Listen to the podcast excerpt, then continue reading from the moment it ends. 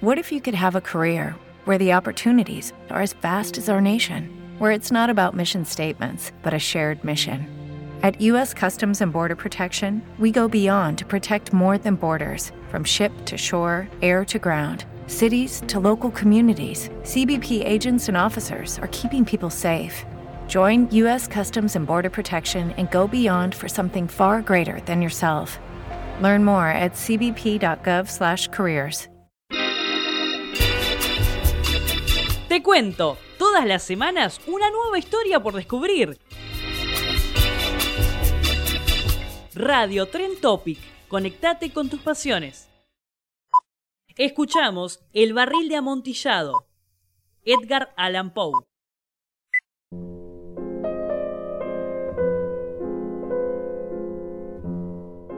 Lo mejor que pude había soportado las mil injurias de Fortunato.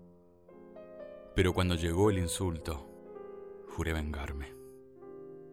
Vosotros, que conocéis tan bien la naturaleza de mi carácter, no llegaréis a suponer, no obstante, que pronunciara la menor palabra con respecto a mi propósito. A la larga, yo sería vengado. Este era ya un punto establecido definitivamente. Pero la misma decisión con que lo había resuelto excluía toda idea de peligro por mi parte. No solamente tenía que castigar, sino castigar impunemente. Una injuria queda sin reparar cuando su justo castigo perjudica al vengador. Igualmente queda sin reparación cuando ésta deja de dar a entender a quien le ha agraviado que es él quien se venga. Es preciso entender bien que ni de palabra, ni de obra, di a Fortunato motivo para que sospechara de mi buena voluntad hacia él. Continué, como de costumbre, sonriendo en su presencia, y él no podía advertir que mi sonrisa, entonces, tenía como origen en mí la de arrebatarle la vida. Aquel Fortunato tenía un punto débil, aunque en otros aspectos era un hombre digno de toda consideración y aún de ser temido. Se enorgullecía siempre de ser un entendido en vinos. Pocos italianos tienen el verdadero talento de los catadores. En la mayoría, su entusiasmo se adapta con frecuencia a lo que el tiempo y la ocasión requieren, con objeto de dedicarse a engañar a los millonaires ingleses y austriacos. En pintura y piedras preciosas, Fortunato, como todos sus compatriotas, era un verdadero charlatán, pero en cuanto a vinos añejos, era sincero. Con respecto a esto, yo no difería extraordinariamente de él. También yo era muy experto en lo que se refiere a vinos italianos, y siempre que se me presentaba ocasión, compraba gran cantidad de estos. Una tarde, casi al anochecer, en plena locura del carnaval, encontré a mi amigo. Me acogió con excesiva cordialidad porque había bebido mucho. El buen hombre estaba disfrazado de payaso, llevaba un traje muy ceñido, un vestido con listas de colores y coronaba su cabeza con un sombrerillo cónico adornado con cascabeles. Me alegré tanto de verle que creí no haber estrechado jamás su mano como en aquel momento. Querido Fortunato, este es un encuentro afortunado. Pero qué buen aspecto tiene usted hoy. El caso es que he recibido un barril de algo que llaman amontillado. Y tengo mis dudas. ¿Cómo? ¿Amontillado? Un barril imposible. Y en pleno carnaval. Por eso mismo le digo que tengo mis dudas. E iba a cometer la tontería de pagarlo como si se tratara de un exquisito amontillado, sin consultarle. No había modo de encontrarle a usted, y temía perder la ocasión. ¡Amontillado! Tengo mis dudas. Amontillado. Amontillado. Pero como supuse que estaba usted muy ocupado, iba ahora a buscar a Lucchesi. Él es buen entendido. Él me dirá. Lucchesi es incapaz de distinguir el amontillado del jerez. Y no obstante, hay imbéciles que creen que su paladar puede competir con el de usted. Vamos, vamos allá. ¿A dónde? A sus bodegas. No, mi querido amigo, no, no quiero abusar de su amabilidad. Preveo que tiene usted algún compromiso.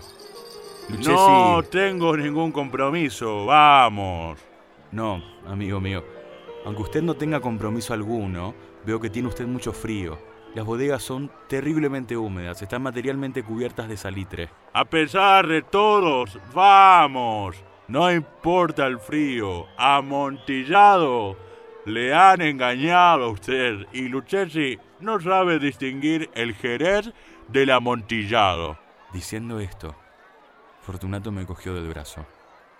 Me puso un antifaz de seda negra y, ciñéndome bien al cuerpo mi roquelaire, me dejé conducir por él hasta mi palazo. Los criados no estaban en la casa. Habían escapado para celebrar la festividad del carnaval. Ya antes les había dicho que yo no volvería hasta la mañana siguiente, dándole órdenes concretas para que no estorbaran por la casa. Estas órdenes eran suficientes para asegurarme la inmediata desaparición de ellos en cuanto volviera las espaldas.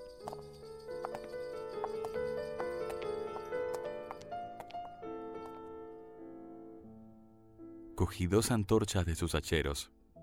Entregué a Fortunato una de ellas y le guié haciéndole encorvarse a través de distintos aposentos por el abovedado pasaje que conducía a la bodega. Bajé delante de él una larga y tortuosa escalera, recomendándole que adoptara precauciones al seguirme. Llegamos, por fin, a los últimos peldaños y nos encontramos, uno frente a otro, sobre el suelo húmedo de las catacumbas de los Montresors. El andar de mi amigo era vacilante, y los cascabeles de su gorro cónico resonaban a cada una de sus zancadas. ¿Y el barril? Está más allá. Pero observe usted esos blancos festones que brillan en las paredes de la cueva. Se volvió hacia mí y me miró con sus nubladas pupilas, que destilaban las lágrimas de la embriaguez. ¡Salitre! Salitre.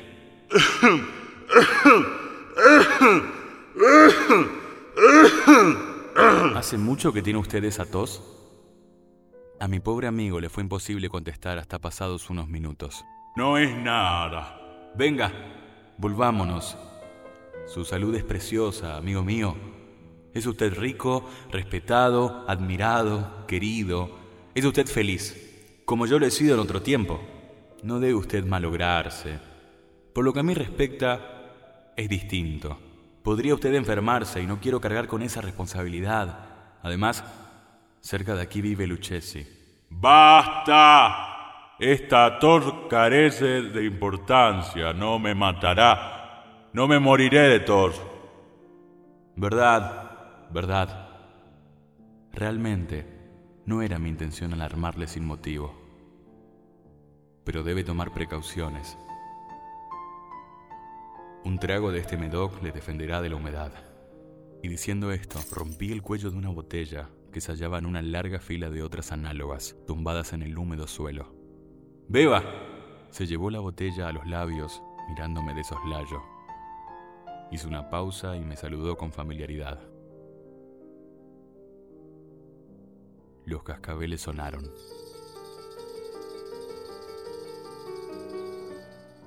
Vivo a la salud de los enterrados que descansan en torno nuestro. Y yo, por la larga vida de usted.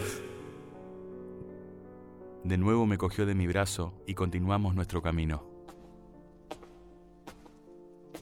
Esas cuevas son muy vastas. Los Montresors era una grande y numerosa familia. He olvidado cuáles eran sus armas. Un gran pie de oro en campo de azur. El pie aplasta una serpiente rampante cuyos dientes se clavan en el talón. ¿Y cuál es la divisa? Nemo me impune el Cid. Nadie me ofende impunemente. Muy bien. Brillaba el vino en sus ojos y retiñían los cascabeles. También se caldeó mi fantasía a causa del Medoc. Por entre las murallas formadas por montones de esqueletos, mezclados con barriles y toneles, llegamos a los más profundos recintos de las catacumbas. Me detuve de nuevo. Esta vez me atreví a coger a Fortunato de un brazo, más arriba del codo. El salitre. Vea usted cómo va aumentando, como si fuera musgo, cuelga de las bóvedas. Ahora estamos bajo el lecho del río. Las gotas de humedad se filtran por entre los huesos. Venga usted.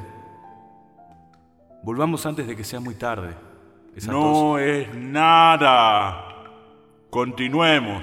Pero primero echemos otro traguito de Medoc. Rompí un frasco de vino de de grave y se lo ofrecí. Lo vació de un trago. Sus ojos llamearon con ardiente fuego. Se echó a reír y tiró la botella al aire con un ademán que no pude comprender. Le miré sorprendido. Él repitió el movimiento, un movimiento grotesco. ¿No comprende usted? No, Entonces, ¿no es usted de la hermandad? ¿cómo? ¿No pertenece usted a la masonería? Sí, sí, sí, sí, sí. Usted. Imposible. ¿Un masón? Un masón. A ver. Un signo. Este, le contesté, sacando desde debajo de mi roquelaire una paleta de albañil. Usted bromea.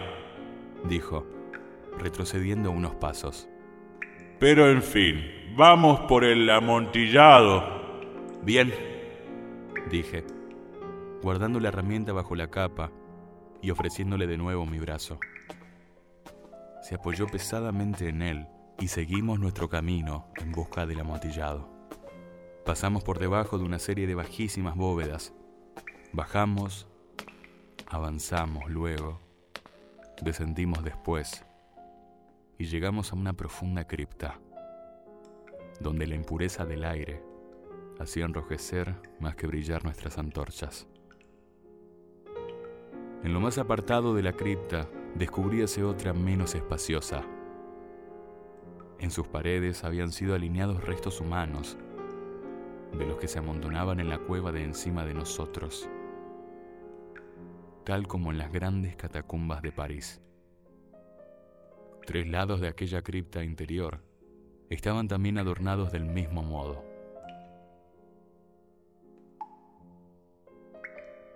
Del cuarto habían sido retirados los huesos y yacían esparcidos por el suelo, formando en un rincón un montón de cierta altura.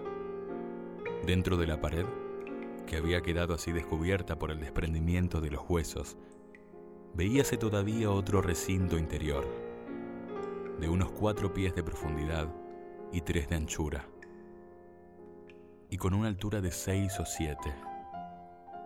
No parecía haber sido construido para un uso determinado.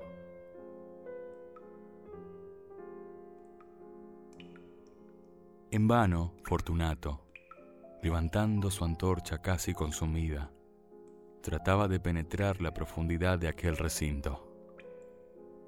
La débil luz nos impedía distinguir el fondo.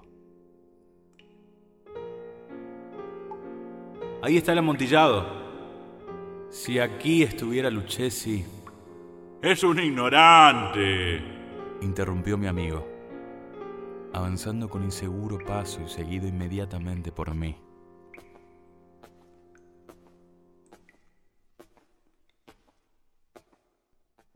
En un momento llegó al fondo del nicho y al hallar interrumpido su paso por la roca, se detuvo atónito y perplejo.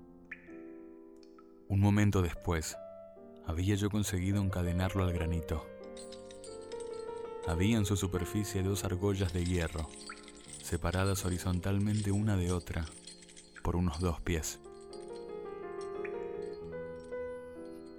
Rodear su cintura con los eslabones para sujetarlo fue cuestión de pocos segundos. Estaba demasiado aturdido para ofrecerme resistencia. Saqué la llave y retrocedí, saliendo del recinto.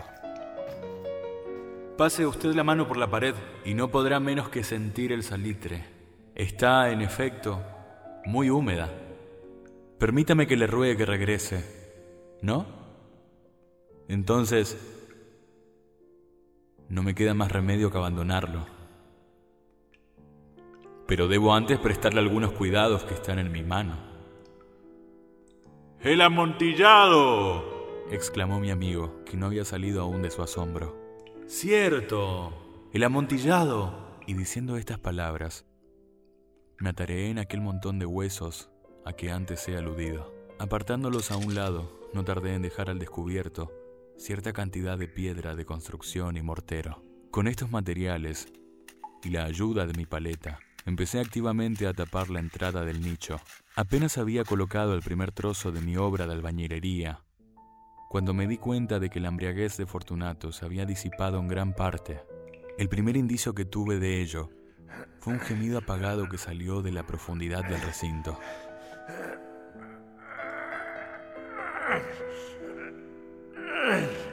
No era ya el grito de un hombre embriagado. Se produjo luego un largo y obstinado silencio. Encima de la primera hilada coloqué la segunda, la tercera y la cuarta. Y oí entonces las furiosas sacudidas de la cadena. El ruido se prolongó unos minutos, durante los cuales, para deleitarme con él, Interrumpí mi tarea y me senté en cuclillas sobre los huesos. Cuando se apaciguó por fin aquel rechinamiento, cogí de nuevo la paleta y acabé sin interrupción las quinta, sexta y séptima hiladas. La pared se hallaba entonces a la altura de mi pecho. De nuevo me detuve y levantando la antorcha por encima de la obra que había ejecutado, dirigí la luz sobre la figura que se hallaba en el interior. Una serie de fuertes y agudos gritos salió de repente de la garganta del hombre encadenado. ¡Ah! ¡Ah! ¡Ah! ¡Ah! ¡Ah! ¡Ah! como si quisiera rechazarme con violencia hacia atrás. Durante un momento, vacilé y me estremecí. Saqué mi espada y empecé a tirar estocadas por el interior del nicho. Pero un momento de reflexión bastó para tranquilizarme. Puse la mano sobre la maciza pared de piedra y respiré satisfecho. Volví a acercarme a la pared y contesté entonces a los gritos de quien clamaba. Los repetí, los acompañé y los vencí en extensión y fuerza. Así lo hice. Y el que gritaba acabó por callarse. Ya era medianoche y llegaba a su término mi trabajo. Había dado fin a las octava, novena y décima hiladas. Había terminado casi la totalidad de la oncena y quedaba tan solo una piedra que colocar y revocar. Tenía que luchar con su peso. Solo parcialmente se colocaba en la posición necesaria. Pero entonces salió del nicho una risa ahogada que me puso los pelos de punta.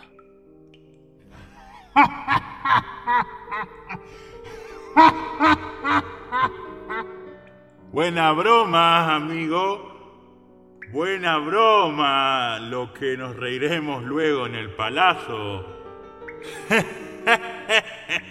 A propósito de nuestro vino. Pero, ¿no se nos hace tarde?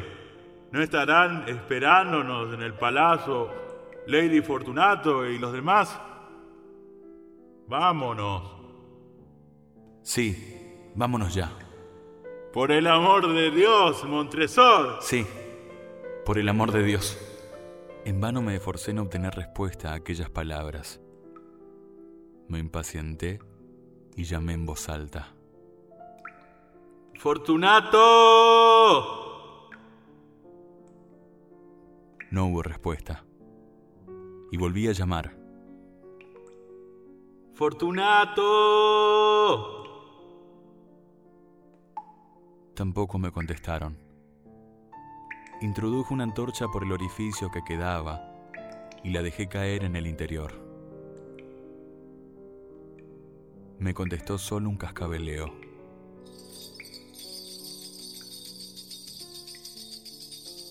Sentía una presión en el corazón, sin duda causada por la humedad de las catacumbas. Me apresuré a terminar mi trabajo. Con muchos esfuerzos, coloqué en su sitio la última piedra y la cubrí con argamasa. Volví a levantar la antigua muralla de huesos contra la nueva pared. Durante medio siglo, nadie los ha tocado.